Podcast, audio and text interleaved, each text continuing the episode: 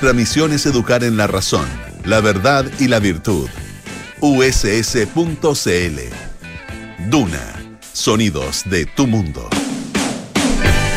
¿Qué tal? ¿Cómo están ustedes? Muy buenas tardes, bienvenidos a una nueva edición de Aire Fresco aquí en Radio Duna en este día ya viernes. Sí, pues llegó finalmente el viernes, estamos a 28 de abril esperando la lluvia aquí en Santiago, donde nos pueden escuchar en el 89.7.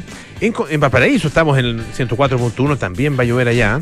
En, en, Concepción, donde ha estado lloviendo durante este día, 90.1. Y para qué decir, en Puerto Montt, este es un sistema frontal eh, que ha abarcado hartas regiones. Allá nos escuchan en el 99.7.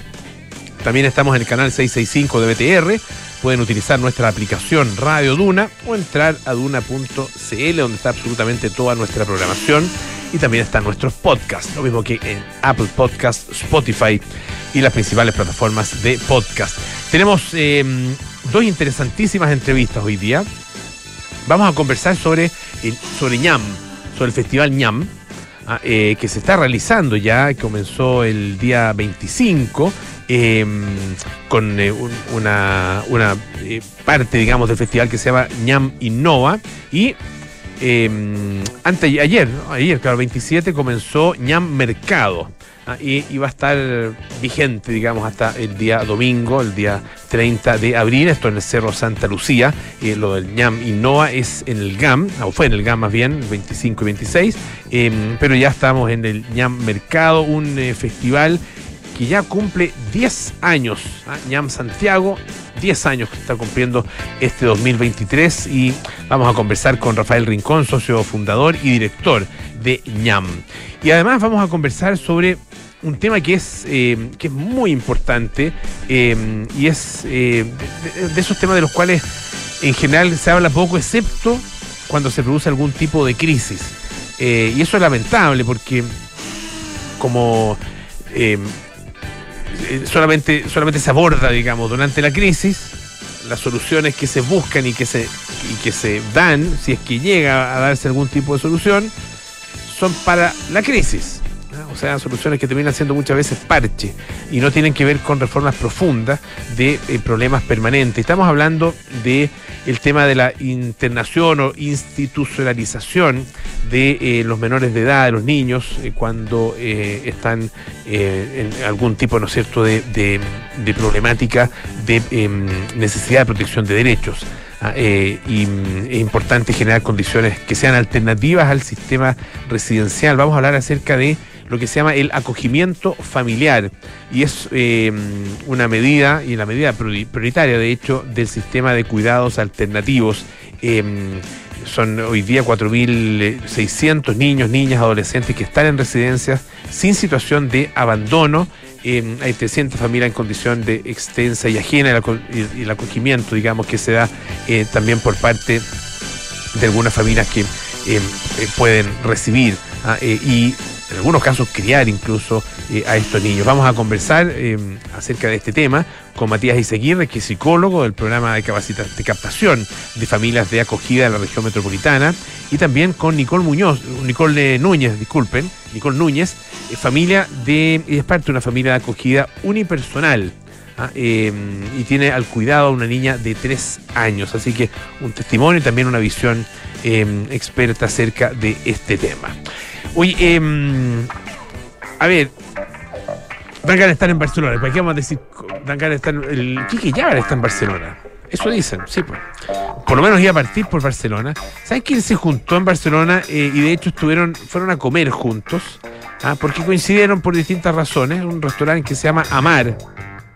De un chef que es muy conocido, que es un chef eh, él es celebridad y también recibe eh, a muchos deportistas, muchos, eh, eh, muchas celebridades de distintas partes del mundo. Él es andaluz, se formó en el Bully, al famoso restaurante El Bully, y sus restaurantes son definidos como un homenaje a Cataluña. Recordemos el Bully, el de Ferran Adriano, ¿cierto? Que fue durante mucho tiempo considerado además el mejor, el mejor chef del mundo y el mejor restaurante eh, del mundo. Bueno, él tiene este eh, restaurante Amar Barcelona, ah, que está mm, en, eh, en el Palace, el hotel El Palace ah, de esta ciudad. Y bueno, había inaugurado el año pasado otro que se llama Perfeina. Pero bueno, el punto es que en ese, el Amar Barcelona, se juntaron los Obama, eh, Bruce Springsteen, o los Springsteen más bien,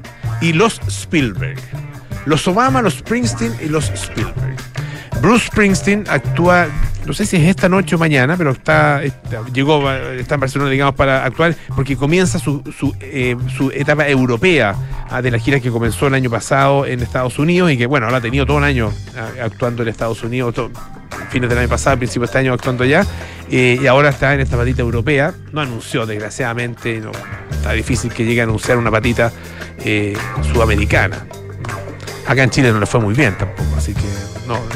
Se vendió más o menos la mitad y el Movistar Arena fue, fue un recital inolvidable, fue, fue maravilloso, pero bueno, no es tan, tan del gusto de los chilenos, parece. Pero bueno, el punto es que se juntaron allá en este restaurante ah, eh, los Obama, como les decía, eh, Barack y, Mich- y Michelle, por supuesto, eh, también los Springsteen y los Spielberg.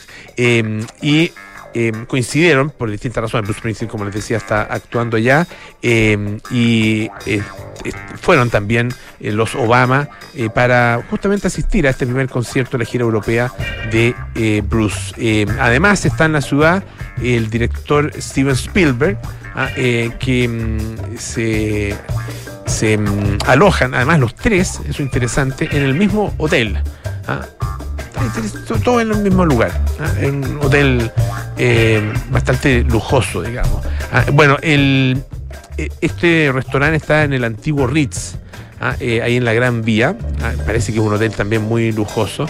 Y ya desde temprano había bastante movimiento. Ellos habían pedido, eh, habían avisado, digamos, que iban a llegar tarde, eh, pero no, no, se sabía quiénes eran. Habían pedido una, hecho una reserva, una reserva VIP para eh, más o menos la, la medianoche. Y ahí justamente llegaron ellos cuando todo el mundo se había ido ah, eh, y pudieron eh, comer los pescados y los mariscos que son clásicos de ese restaurante. Y dice que, que miraron la carta y que les gustó todo. Ah, así que bueno, les fueron preparando una degustación, tostaditas de mantequilla y caviar, carpacho de gambas del bully, anchoas y coca hojaldrada con aguacate o palta, ah, eh, y algunos principales como guisantes con espar- espardenias eh, y trufa, ah, eh, judías de Santa Pau, panceta ibérica, morrillo de atún, etcétera. Bueno, lenguado a la minute, em, gambas rojas de roses. Está bueno, ¿ah?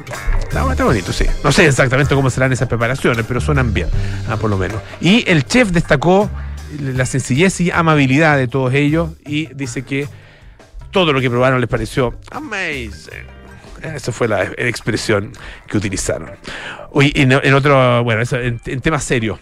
em, no sé si vieron la, la polémica en la que está metido Esteban Paredes, ah, eh, el, el exjugador de Colo Colo, eh, goleador de Colo Colo, tremenda figura, eh, capitán también en algún minuto de Colo Colo, de hecho lo conocen muchos como el capitán. eh, bueno, hace unos días, eh, ayer en realidad comenzó a circular un mensaje, un mensaje telefónico, que decía lo siguiente. No, sé cómo habla, o sea, no me acuerdo cómo habla Esteban Paredes, así que tampoco trataría de imitarlo, pero dice lo siguiente. eh, Hola, soy Esteban Paredes y te pido que apoyes a Jaime Rabinet, porque es el único que se preocupa por nuestra seguridad. Yo confío en él. Eso fue lo que decía este, este mensaje. Eh, y bueno, hay un artículo bien interesante en, eh, en, el Deportivo de la Tercera, eh, en que se cuenta un poco la trastienda de esta llamada de Esteban Paredes invitando a votar por Jaime Rabina, que obviamente es algo que él, que él grabó, eh, sabiendo de qué se trataba, sabiendo para qué era, con perfecto conocimiento de, eh, de lo que estaba haciendo, pero de acuerdo con lo que plantea este artículo, no tanta conciencia de las consecuencias que podía tener. Porque, eh, bueno, ha- había, había obviamente reacciones diversas. En general eh, un grupo importante de gente, que no, no, es posible saber si es mayoritario o no, bueno, vamos a ver el 7 de mayo en realidad, eh, si es mayoritario o no, eh, en contra y criticando a Esteban Paredes por haber hecho esto. Incluso, con lo que es insólito, un ex parlamentario, Nelson Ávila, ex diputado, ex senador, ahora se define como senador con C, que dice lo siguiente, déjeme leérselo no, no, no lo voy a leer textual, pero básicamente dice que se le cayó, ah, se le cayó a Esteban Paredes ah, por esta cuestión y dice que además eh, eh, demuestra algo que él ya de alguna manera sospechaba, que es un pelotudo. Eso dice, eso dice un ex, ex senador ah, de una persona que expresa su opinión política. Es insólito. Eh, no solo, bueno, no solo yo, no tengo nada ni, en contra ni a favor, ni de Rabiné ni de Pared. La verdad que no estoy ni ahí con, con, los, con los personajes. Eh, y bueno, quién es uno también, que importa lo que yo opine. Eh, pero, es insólito ah, em, que se critique a una persona por tener una posición política. si, si uno puede. O sea, se le puede criticar, se puede criticar con argumentos eh, políticos, ah, pero no con descalificación. Eh, y lo que ha recibido esencialmente es, bueno, descalificación de parte de muchísima gente. Em, claro, Jaime Rabiné, eh, ex ministro de Ricardo Lagos, fue alcalde de Santiago, además ustedes lo recordarán, fue harto tiempo alcalde de Santiago. Em, creo que Elwin lo designó a Rabiné en primer lugar y después salió elegido. No, no me acuerdo, estoy bien, bien, bien seguro, pero, pero cuando, cuando vuelve la democracia, la primera elección de, mm, de eh, si mal no recuerdo, fue el 93. Ah, no sé si 92, no, fue el 92. Fue el 92, claro. Eh, y los alcaldes que existieron entre, entre, una, entre la vuelta a la democracia, digamos, y la primera elección, claro, habían sido designados. Bueno, pero da lo mismo, eso es prehistoria. Eh, fue eh, ministro en el gobierno de Ricardo Lagos, ministro de Vivienda y ministro de Defensa en el gobierno de Sebastián Piñera. Y hace unos poquitos días, eh, una serie de personalidades ah, em, había suscrito una carta ah, en este mismo sentido, apoyando entonces a eh, Jaime Rabiné, a gente como, qué sé yo, Mariana Elwin, Sebastián Sichel, Jimena Rincón, Felipe Arboe, ah, em, no sé, Matías Walker, Eric Olivera, hay una serie de otras personalidades. Pero bueno, el tema es finalmente que no se puede, ni siquiera, ni siquiera con la, con la, con la, con, palabras, con descalificación, ah, no se puede quitarle a una persona a través de la funa, a través de la amenaza, a través del insulto, no se le puede quitar el derecho a cualquier persona a tener una idea política y a tener una opción política. Ahora, es lo que, lo que me llamó la atención es que em, tal como pasa con muchos ídolos del fútbol, eh, bueno, en general tienden a mantenerse, seamos francos, tienden a mantenerse neutrales o sumarse a las mayorías. Eso, es, eso es lo que en general pasa.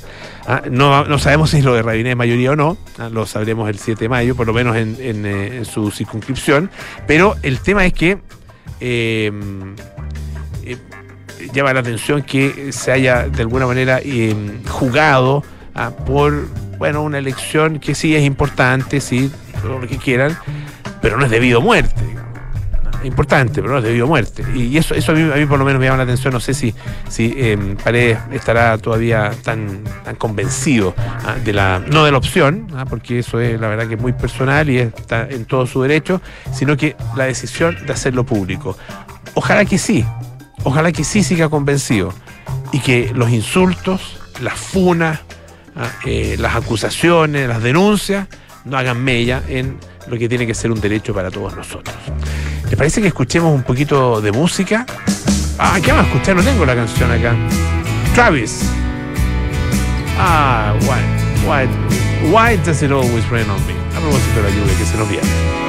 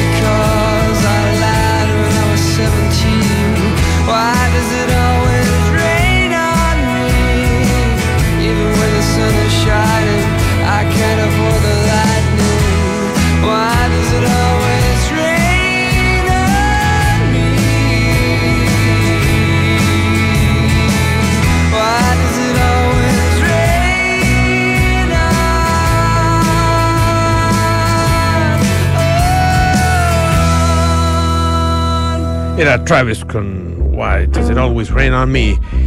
Eh, bueno, comenzó Ñam, eh, que tiene dos, dos patitas, por decirlo así. eh, Ñam Innova, que fue ya hace algunos días ahí en el GAM. Y Ñam Mercado, que se puede visitar ah, en estos días hasta el día domingo, de hecho, ahí en el Cerro Santa Lucía, este festival gastronómico que además tiene una, una vertiente, ¿no es cierto?, de gastronomía eh, social, que es muy interesante y eh, está cumpliendo ya 10 ediciones acá en la capital.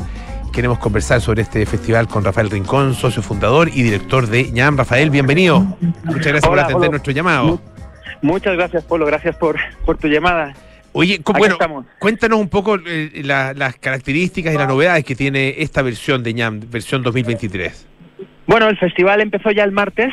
Eh, martes y miércoles pasaron por el GAM eh, personas maravillosas que fueron chefs e innovadores sociales que contaron sus iniciativas que en diferentes partes de Latinoamérica y en Chile están transformando la realidad de sus comunidades a través de la gastronomía.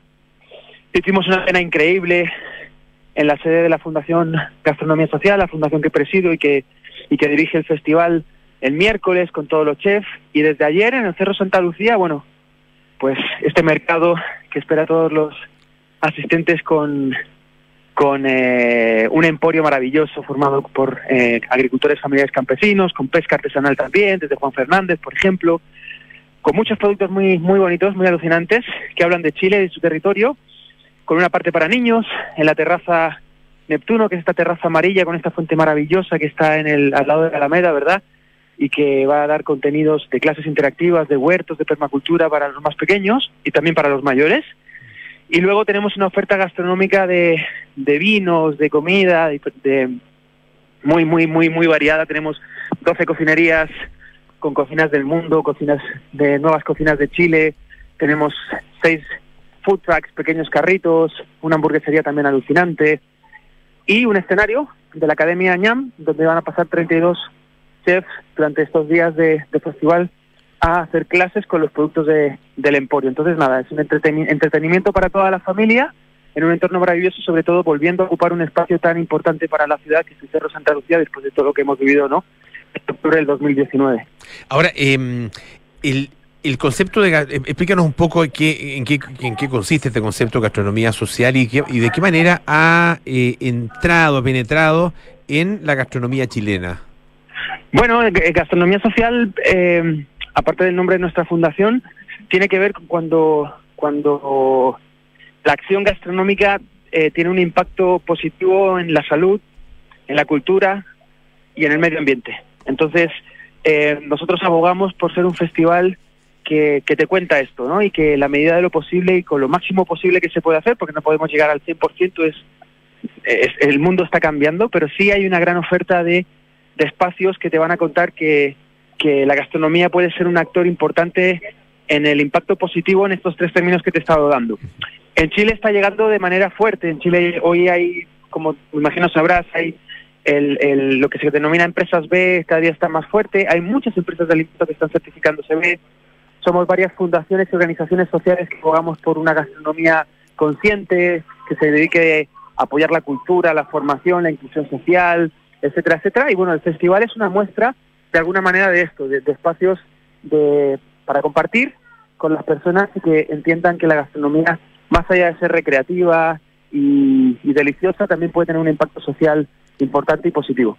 Y ese es un impacto que se ve eh, o, o puede notarse, eh, Rafael, estamos conversando, les recuerdo, con Rafael Rincón, socio fundador y director de ñam, a que se está realizando en Santiago, ahí en el Cerro Santa Lucía. Eh, es eh, un impacto que se puede notar en a lo largo de toda la cadena, digamos, de la, de la eh, industria gastronómica, desde la producción hasta el eh, servicio final a, a los clientes. Claro, exacto. Sí, sí, sí, sí. Eh, nosotros como fundación estamos en eso, ¿no? Uniendo a los actores que vienen del sector productivo, del sector logístico, operativo, del sector servicios, eh, para que entre todos siga creciendo este espacio. Pero sí, hay, hay, hay comprar, por ejemplo, pesca artesanal o comprar agricultura familiar. Eh, es, a, la, a la hora de tú comprar eso, estás invirtiendo en que en que en que ese- esa manera de producir sea sostenible, sea buena para la salud, para el planeta, para las culturas a la hora de preferir productos de cercanía también, a la hora de, de ser consciente en lo que te vas a llevar a la boca también. Entonces hay restaurantes, muchos de ellos están en el festival, que han tomado ese camino, ese camino de conciencia ética. Hay productores que han tomado ese, ese camino, que también están en el festival. Entonces, en la cadena se puede reflejar y se está reflejando.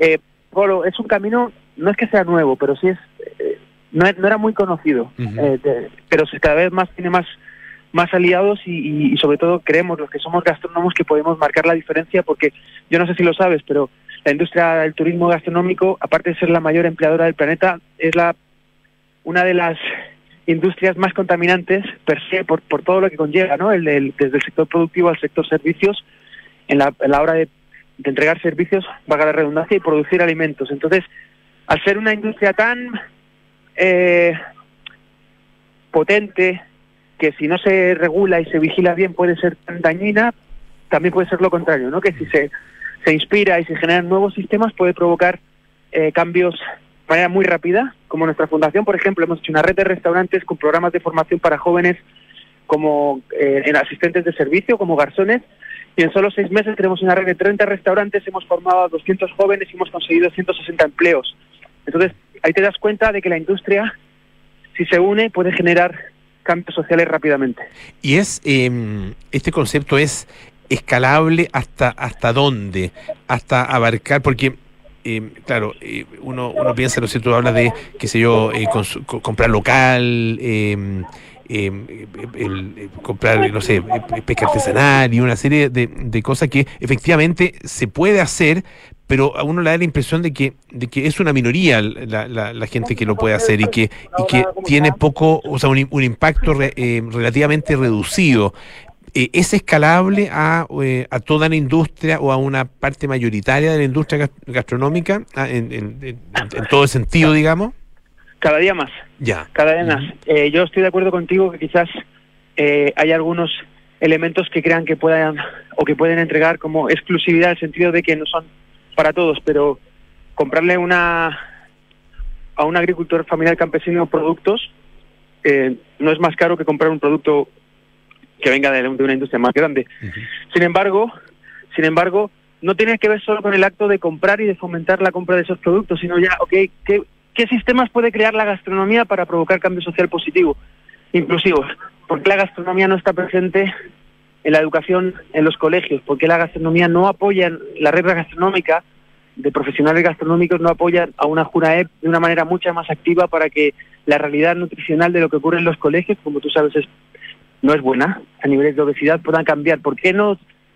Es muy largo, pero, pero sí, claro, es un fenómeno que si lo vemos desde la, desde la transacción de productos, yo te diría que eh, cada día más se hace más accesible el poder elegir eh, que quieres eh, acceder a alimentos que vengan de, de este, de este sistema productivo, pero eso es una, es una parte de la cadena. Es decir, la gastronomía no tiene que ver solo con eso, sino también con los servicios. Ok, si no podemos, porque el sistema de, de suministro no está preparado, no podemos hacer eso, ¿por qué no la gastronomía se convierte en un empleador eh, inspirador, que dé oportunidades a la crisis que estamos teniendo, que genere espacios buenos de trabajo o espacios educativos, espacios de divulgación, etcétera, etcétera, etcétera. En lugar de pensar solo en tener un restaurante cool y ganar mucho dinero con mi negocio, ¿no? Eh, ¿cómo, ¿Cómo ese negocio que tú puedes puede integrarse en una gran cadena de valor que provoque cambio social? Eso es lo que nosotros buscamos. Y el festival, de nuevo, intenta mostrar lo máximo posible eso. Entonces, cuando tú vienes al festival y comes los productos del restaurante Curacarrips o del Cazador, te vas a dar cuenta que tienen una conciencia ética detrás y que son precios accesibles y que, y que y te cuentan un relato, ¿no? Entonces, eso es lo que poco a poco lo vamos a hacer, pero bueno, esto comenzó hace relativamente poco y, y este concepto, ¿verdad? De- o esta conciencia, de visualizar esta conciencia y hacerla masiva es una, una labor que tiene el festival y tiene nuestra fundación. Eh, y el, finalmente una, una última cosa, el, el público, la gente, los clientes eh, están notando y efectivamente notan una, una diferencia eh, al ir a un restaurante con estas ca- características, al consumir un producto que tiene este sentido. Sí, bueno, yo creo que los restaurantes que están en ese camino son los restaurantes que hoy están marcando la diferencia. Eh, en, a nivel a nivel transversal quizás eh, es más difícil porque el acceso, por ejemplo, de, de gastronomía, de restaurantes en, en comunas periféricas o en comunas de alto grado de vulnerabilidad, pues es casi inexistente, hay muy poco. Mm. Entonces, claro, eso es otro problema que algún día podríamos conversar, pero yo te diría que hay una nueva generación de restaurantes que incluso fruto de lo que pasó con, con el conflicto generado en octubre del 2019, el- este este estallido social, se están mm, tomando la decisión de liderar un proceso, procesos nuevos. Entonces, si lo habláramos desde un nicho, los restaurantes en ese nicho que están tomando la decisión de, de- de esta conciencia y ética alimentaria son los más exitosos, de todas maneras. Si lo hablamos de una manera más masiva y transversal, bueno, eh, ¿cómo puede una persona que vive en la Pintana acceder a una, a una gastronomía social ingerida en comida? Bueno, esto es mucho más difícil y por eso está la fundación, ¿verdad? Y estamos diseñando programas con muchas otras organizaciones para poder provocar esto. Y un- esto sí es lo último. Eh, este, les recuerdo, estamos conversando con Rafael Rincón, eh, socio fundador y director de ñam. Eh, el, el- ay, el- ¿Dónde termina, digamos, el proceso? Ah, ¿Termina en eh, el cliente sentado en el restaurante y teniendo una, una determinada experiencia o termina más bien en la casa, ah, con posterioridad a eso casa, eh, y casa, con un, aprendizaje que llevan los niños, los jóvenes? Ah, En la educación, en la, en la- en la cultura doméstica. ya. Termina en casa, termina en casa. Un niño, un niño que accede a ética alimentaria cuando es joven, pequeño, perdón, pero siempre es joven. Un niño que accede a educación alimentaria, ética alimentaria, se transforma en un adulto mucho mejor, mucho mejor. Le queremos, En todos los sentidos. Le queremos agradecer muchísimo a, a Rafael Rincón. Eh, ñam, entonces, eh, está ahí en, eh, en el Cerro Santa Lucía. Eh, se pueden comprar los tickets a través de la página web, ¿no? De ñam, ñamfestival.cl, ñam con y ahí están en punto ticket también las entradas. Así es, Ujú. niamfestival.cl, entradas disponibles, les esperamos y para podamos disfrutar todos de unos días de mucho contenido y de, y de rica gastronomía. Perfecto. Muchas gracias, Rafael, y mucho éxito. ¿eh? Que esté muy bien. Adiós, gracias, gracias Polo. Bueno, nos vamos a la pausa. Abril llega acompañado de descuentos. Aprovecha los días cero kilómetros de Terco Center y lleva tu Renault Arcana con un increíble descuento. La Universidad San Sebastián anuncia su nueva alianza científico-académica con el Centro de Estudios Científicos SEX, potenciando un polo de desarrollo científico en el sur del país. Universidad San Sebastián, vocación por la excelencia. Nos vamos a la pausa, volvemos con más aire fresco. ¿Eres un inversionista que busca hacer crecer su patrimonio con alta diversificación? Principal presenta su portafolio de crecimiento de capital, donde podrás acceder a instrumentos locales e internacionales con estrategias diversificadas, orientadas a maximizar la rentabilidad de largo plazo, de la mano de una asesoría de primer nivel. Conoce más en principal.cl. Principal, expertos en nuestro mundo para que tú te enfoques en el tuyo. La rentabilidad o ganancia obtenida en el pasado por este fondo no garantiza que ella se repita en el futuro. Los valores de las cuotas de los fondos mutuos son variables. A ver, ¿qué le vamos a poner? Ya sé, seguridad. Seis airbags. Cambios dinámicos al volante para una mayor performance. mm, un diseño único, moderno y confortable espacio interior. Ah, un sistema de audio de alta fidelidad y pantalla multimedia con Android Auto y Apple CarPlay, además de un potente motor turbo de 150 HP. Listo, mi mejor obra. Maravíllate con Renault Arcana, la evolución del SUV. Cotízalo en Renault.cl. Terco Center. Universidad San Sebastián destaca al doctor Rodrigo Pacheco, académico de USSC de Santiago y de Fundación Ciencia y Vida, quien hace más de una década estudia el origen del Parkinson. Su trabajo ha permitido descubrir que el origen de esta enfermedad neurodegenerativa comienza en el intestino. Los hallazgos obtenidos motivaron a que la Fundación Michael J. Fox financie algunas de sus investigaciones con el fin de encontrar futuros tratamientos. Universidad San Sebastián. Vocación por la excelencia. Hola equipo, Eh, disculpen la... Cuidado, cuidado, no, cuidado, no te subas a mí, cuidado. Si el trabajo remoto no te da la privacidad que necesitas, descubre una nueva forma de trabajar. Office Flex, oficinas privadas con contratos flexibles en un espacio único. Disponible en Mall Florida Center. Conoce más en officeonflex.cl. Mezcla de art rock con destellos de glamour y kitsch, Roxy Music redefinió los límites de la música popular con una propuesta sonora y estética que no entraba en ninguno de los moldes de su época. Su estreno homónimo de 1972 fue el primer paso de una carrera que con el tiempo transformaría la banda de Brian Ferry en un modelo de estilo y elegancia musical. Esta es la historia que te contaremos hoy desde las 8 y media en un nuevo capítulo de Sintonía Crónica Debut en Duna 89.7.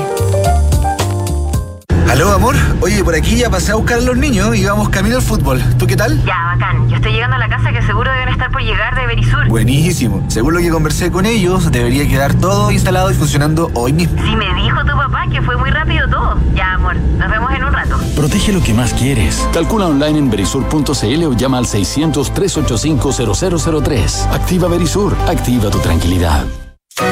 Deja que tu hogar se llene de color con el 40% de descuento en pinturas Sherwin Williams. Desde el 27 al 29 de abril, ven y disfruta de nuestros días imperdibles Sherwin Williams. Elige entre nuestros más de 1600 colores con el 40% de descuento. Acércate a nuestras tiendas Sherwin Williams y te damos delivery gratis por compras sobre dos tinetas. Descubre colores espectaculares con una pintura increíble. Descubre Sherwin Williams. Consulta bases de la promoción y ubicación de tiendas en sherwin.cl. Hola, soy Gloria Hood y soy candidata a consejera constitucional por la región metropolitana porque me importa la tranquilidad de las familias. Nosotros y nuestros hijos no solo merecemos vivir tranquilos, también debemos asegurar una educación que abra oportunidades para desplegar los proyectos de vida con que cada uno sueña.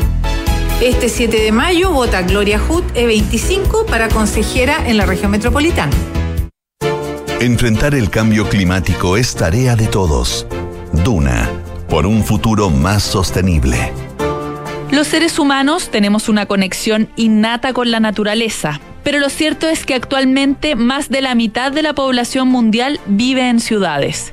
Para tratar de corregir esto, surge la arquitectura biofílica. El término biofilia fue acuñado por el psicólogo social Erich Fromm para describir el amor por la vida. Partiendo de esta idea, este tipo de arquitectura busca mejorar la calidad de vida de las personas diseñando edificios y espacios que las acerquen a la naturaleza y reconecten con ella. Es la respuesta de la arquitectura a los crecientes desafíos ambientales y sociales que experimenta nuestro mundo. Diseños regenerativos capaces de generar un impacto positivo en el planeta y también en las comunidades a las que afectan. Acciona, expertos en el desarrollo de infraestructuras para descarbonizar el planeta. Estás en aire fresco con Polo Ramírez. Ya estamos de vuelta aquí en aire fresco. ¿Estás pensando en comprar o invertir en una propiedad? Entonces te tenemos un gran dato. Vuelve Oportunidades Inmobiliarias LT. Ahora con proyectos de entrega inmediata y ofertas únicas para invertir.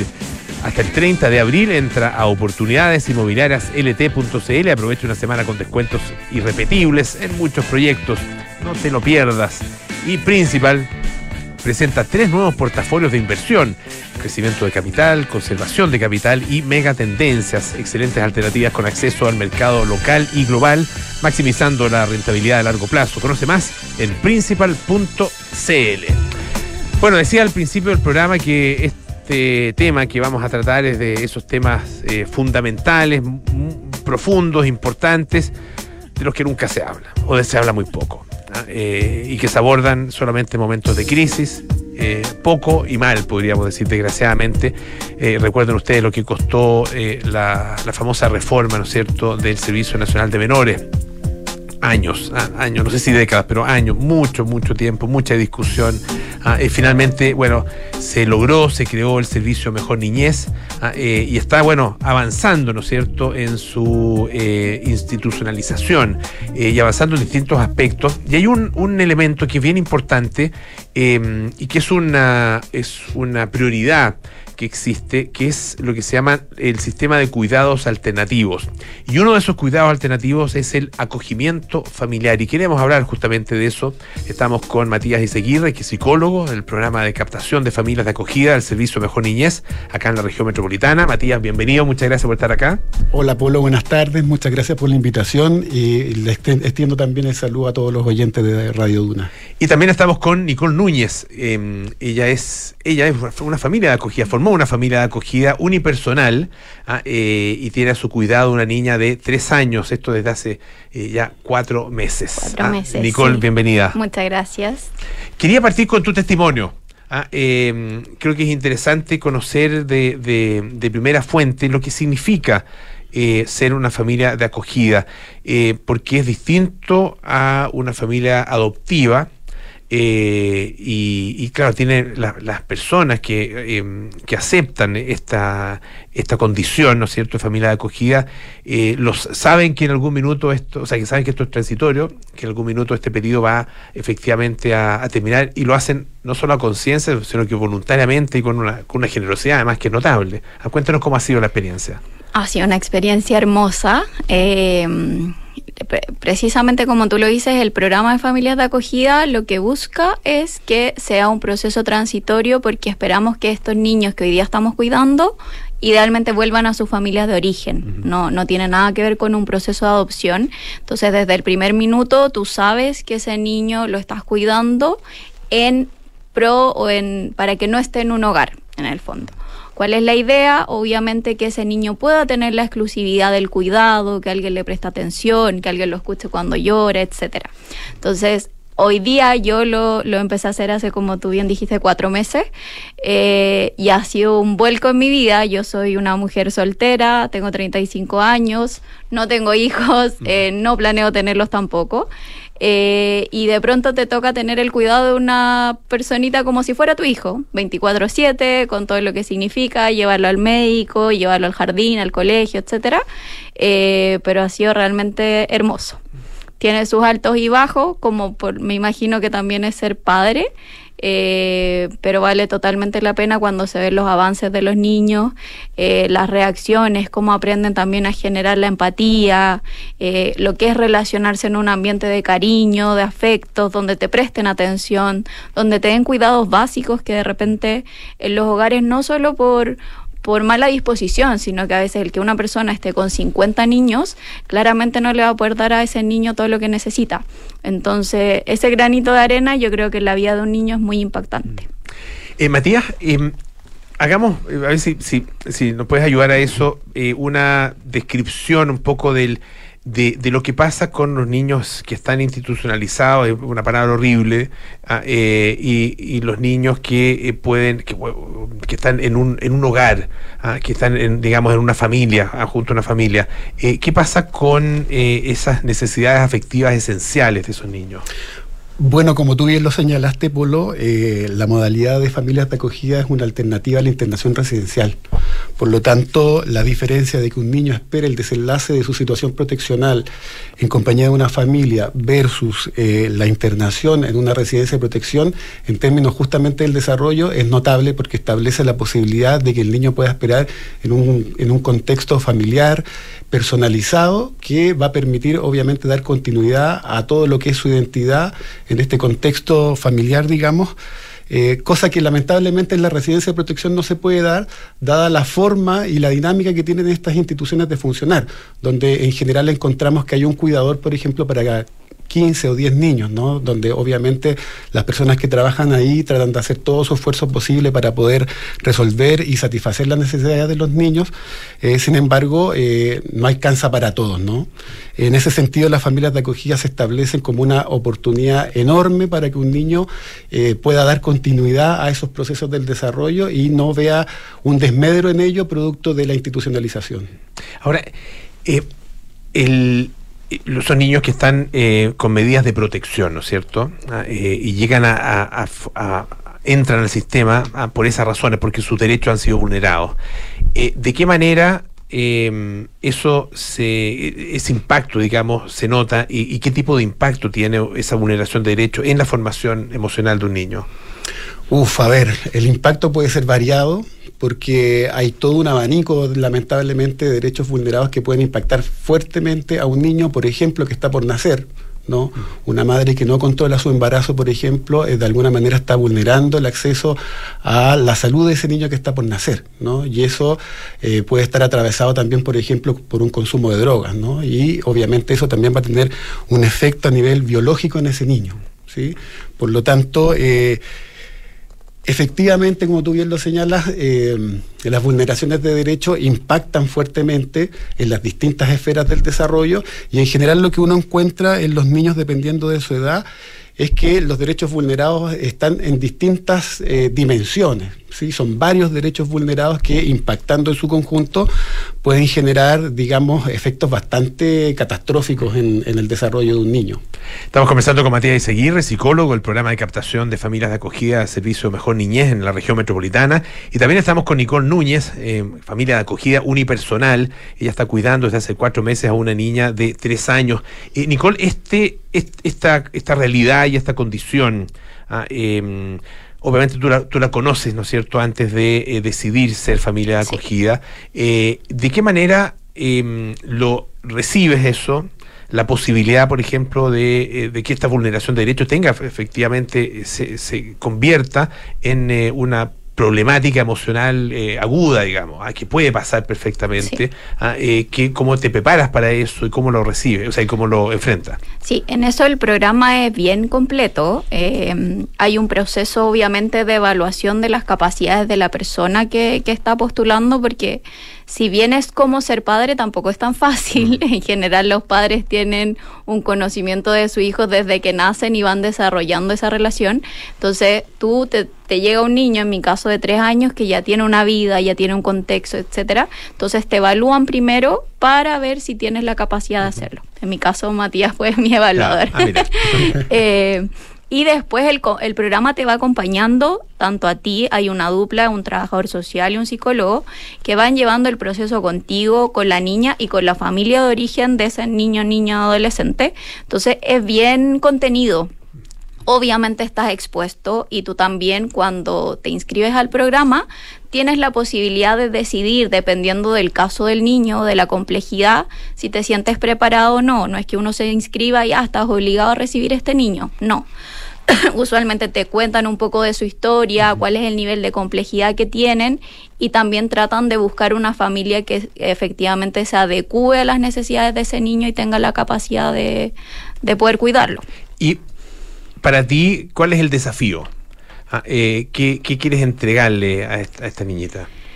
Yo quiero darle la oportunidad de que, como te digo, que ella sienta lo que es crecer en un entorno seguro, que sepa lo que es relacionarse de una forma sana. Eh, yo he ido notando cómo ella ha ido aprendiendo lo que es la empatía, aprender a valorarse también. En el caso de mi pequeña, que, que, obviamente son datos confidenciales, pero ella pasó por una institución eh, y entonces sí traía muchos, entre comillas, mini traumas de, de, esa experiencia y de a poco uno va notando esos cambios. Entonces hoy día, como es pequeñita, lo que yo espero, lo que confío, es que estoy sentando las bases para que cuando crezca algo de todo esto que estamos viviendo le quede eh, y sea de verdad un aporte a su vida. Eso, Matías, eh, queda efectivamente eh, y porque estoy, pensando, estoy, estoy recordando un poco eh, ciertas situaciones que se han dado en algún momento en que familias de acogida han intentado quedarse con, con los niños, ¿no? Ah, eso, eso ha, ha ocurrido. Y, y uno de los argumentos que se usa y que, que, bueno, que circula y que la gente acoge, ¿no es cierto?, con, eh, yo, yo creo que con un poco de, de- de simpleza, eh, es eh, que se le va a provocar un trauma por porque eh, ya Por la está- por la separación. separación. Ah, porque esta separación y qué sé yo. ¿Qué pasa ahí? Ah, porque un, un niño o una niña, ¿no es cierto?, que ya ha pasado por separaciones, que efectivamente eh, esos son procesos que pueden ser dolorosos, pero, no sé, yo por lo menos tengo la convicción de que si, si la familia acogida ha hecho un buen trabajo, eso se, ya está incorporado, digamos. Ah, No sé cómo lo, cómo lo ves.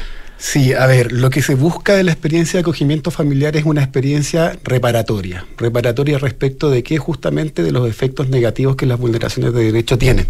Entonces, en ese sentido, la experiencia de acogimiento familiar, de alguna forma, el trato en sí mismo, la crianza en sí misma, diaria, bien tratante desde coordenadas positivas, obviamente, va a ir de alguna forma reparando esos vínculos que están tensionados en este niño, que están horadados, que están teñidos, digamos, por todo este dolor que pudo haber si- significado una separación.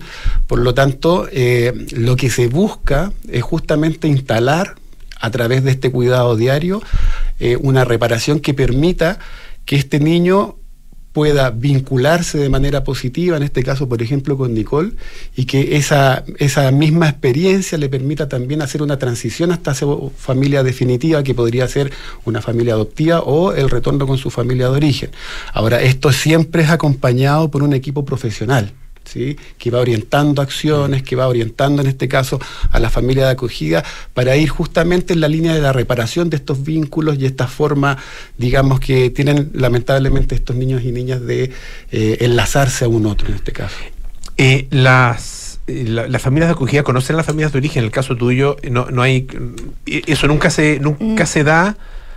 No, la, la pequeña tiene que mantener, o no en todos los casos, pero Ya. en mi caso, por ejemplo, ella mantiene el vínculo Mantiene con el vínculo. su familia de origen. Y la ve, la ve a la familia regularmente, regularmente. sí, ya. pero es en un ambiente en que ellos se relacionan y no tienen un trato directo conmigo. En el fondo yo la dejo en el programa, en un espacio seguro con ella y su familia, Ya, eh, y después se va conmigo de vuelta. ya. ¿Y cómo, cómo podrías describir eso, esos procesos? Depende. Voy a Hay partir. día- hay días y sí, días, ¿no? sí, el principio fue, fue bastante complejo, eh, pero también es parte, y esto también eh, es súper importante destacar, que es muy un mito de, ay, ¿por qué tiene que ver a la mamá o por qué tiene que ver al papá si los vulneraron? Mm. Eh, si uno lo ve desde la perspectiva de que es su identidad, es su familia, eh, y uno lo orienta también con los niños de esa forma, yo siento que va guiando, como dice Matías, en un proceso de reparación en que también el niño o niña entiende y le empieza a hacer bien, porque ya no lo ve como, como algo negativo, como chuta, lo voy a ver, la estoy engañando porque después me vuelvo a otra casa. Eso me pasó al principio. Y ya cuando los empezamos a conversar con la pequeña, que aunque tiene tres años, entiende todo, hoy día las visitas son hermosas. Ella va feliz a ver a, a su familia y vuelve feliz a la casa contándome eh, sin preocupación, sin, sin esa culpa quizás que sentía al principio eh, y entendiendo que pase lo que pase va a ser siempre su familia. Una, claro, deja, deja de ser conflictivo, ¿no? Eh, Exacto. Y, y, eh, en algo que, que tú mencionas también uno, uno piensa en, en la cantidad como de ideas preconcebidas y de, y de lugares comunes que, que, que- tenemos para, para discutir esto- estos temas. Como que tenemos una concepción de la familia, eh, no sé, poco, poco reflexionada. ah, eh, poco, poco, poco conversada también, ah, como que se da nomás. ah, de hecho, uno no lo preparan para ser papá, va a ser mamá, eh, los hijos no los preparan, nadie los prepara uno es nomás. ah, y, eso, claro, obviamente que genera estos problemas, eh, o sea, genera muchos problemas, pero eh, a lo que voy es que eh, esta experiencia, este tipo de experiencias rompen muchos de esos mitos. ah, van en contra de una especie de sentido común que está asentado, ah, de, de la- que, que dicen cosas como siempre los niños tienen que estar con sus familias de origen, ah, o si hay vulneración de derechos, nunca más pueden estar con sus familias de origen, ah, eh, y, y el- y todo ese tipo de cosas que finalmente son son tonteras, creo yo. O sea, eh, a lo mejor tienen una cierta, una cierta lógica, una cierta base, pero terminan siendo muy, terminan siendo muy dañinas. Sí, efectivamente hay un mito que es bastante recurrente que nosotros escuchamos en las familias y es justamente lo que tú señalabas delante, ¿no? Esto de que el niño va a sufrir cuando se vaya de la familia de acogida a su familia definitiva. Y como esto es un trabajo que es acompañado, que es un, un trabajo psicosocial, eh, generalmente uno nunca observa eso. Los niños, como bien dice Nicole, independientemente de la edad que tengan, van captando, van entendiendo lo que va ocurriendo a su alrededor y justamente el adulto que los acompaña, en este caso la familia de acogida, también va acompañando esa comprensión que el niño tiene que ir haciendo paulatinamente y que permite que la transición final de la familia de acogida a la familia definitiva sea con el menor riesgo posible, con la menor interferencia posible y en general, si tú me preguntas desde mi experiencia, yo he visto la mayoría procesos exitosos, ¿no? Siempre decimos cuando el niño o la niña logra soltarle la mano a su adulto de acogida con cierta confianza y puede dirigirse a su familia definitiva sin mirar para atrás y sin temor, el trabajo está bien logrado. Está bien logrado en ese momento inicial. ¿Qué pasa después? ¿Hay también seguimiento de eso? Porque, claro, los niños siguen creciendo, ¿no es cierto? Y las familias siguen en una, en una desarrollando una, una dinámica que puede haberse corregido, pero puede que no. Sí, hay que entender que cuando un niño empieza un acogimiento familiar, la dupla de intervención que acompaña a ese niño y a la familia de acogida paralelamente está haciendo un proceso de habilitación parental con la familia de origen, papá, mamá, tíos, tías, abuelos, abuelas. En ese sentido, eh, digamos, hay- un trabajo que de alguna forma permite que todo esto se pueda, se pueda dar. Eh, estamos conversando, les recuerdo, con Matías Iseguirre, psicólogo del programa de captación de familias de acogida del Servicio Mejor Niñez de la región metropolitana, y también con Nicole Núñez, eh, familia de acogida unipersonal, eh, que tiene al cuidado, ah, tiene a su cuidado una niña de tres años. ¿qué, ¿Qué expectativas tienes tú con ella? ¿Cuánto tiempo vas a estar? ¿cómo, cómo, es el, ¿Cómo sigue después el proceso? Bueno, en el caso mío todavía no está muy claro, porque todo esto va de la mano con un proceso judicial. Mm, ujú. Entonces se van haciendo revisiones, cada, usualmente cada tres meses, y ahí dependiendo de cómo también va actuando la familia de origen o cómo va reaccionando a sus evaluaciones y a sus procesos, se van tomando otras decisiones. Eh, yo sí, del, como el estimado que tengo por ahora, es que sería un año más. Entonces ya sería como un año y medio más o menos eh, conmigo. Eh, y después, bueno, tengo que ir viendo. No, no, no sé muy bien qué es lo que sigue porque, como te digo, depende mucho del proceso judicial. Ahora, cuando se termina ese proceso, ella pasa a su proceso ya con su familia definitiva, que puede ser su familia de origen o puede ser una familia adoptiva, y nosotros, las familias de acogida, volvemos a un proceso de captación que en el fondo también nos ayuda porque es obvio que vamos a sufrir, ¿sí? No, nadie espera salir de esto ileso. Entonces hay un proceso también de cierre, etcétera. Y es importante señalar también, complementando lo que me preguntabas delante, que luego de que el niño retorna con su familia de origen, el programa hace un seguimiento de eso, ¿no? Y va habilitando y va trabajando nuevas problemáticas, como tú bien señalaste, que pueden aparecer.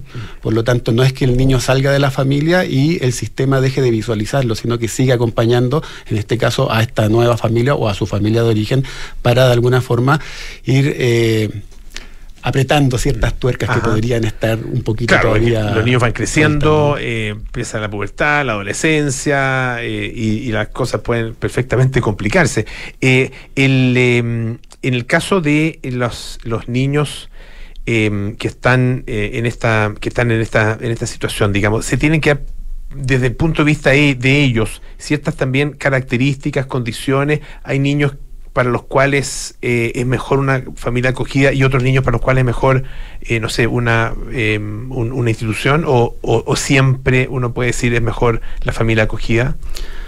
Yo te diría que, si bien es cierto, hay muchos niños que están en el sistema de protección, no todos califican para estar en una familia de acogida y eso fundamentalmente va a estar dado también por las, por las posibilidades familiares que ese niño tiene en el corto plazo de volver con su familia de origen, por ejemplo. Entonces yo te diría que eh, eso que tú me preguntas se juega por ahí, más que por características específicas de los niños.